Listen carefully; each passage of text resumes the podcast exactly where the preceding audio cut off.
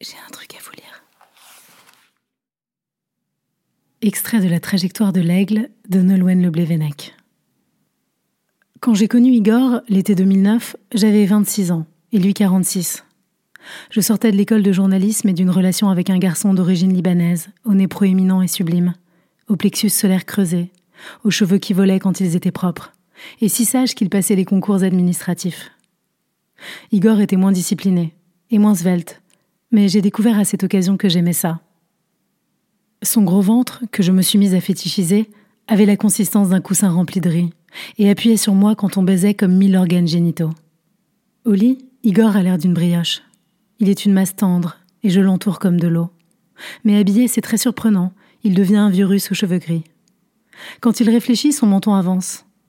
De profil, dans ces moments-là, il évoque le bulldog. Les lunettes rondes et les pulls sombres lui vont bien. Ça lui donne l'air d'enseigner l'histoire à McGill.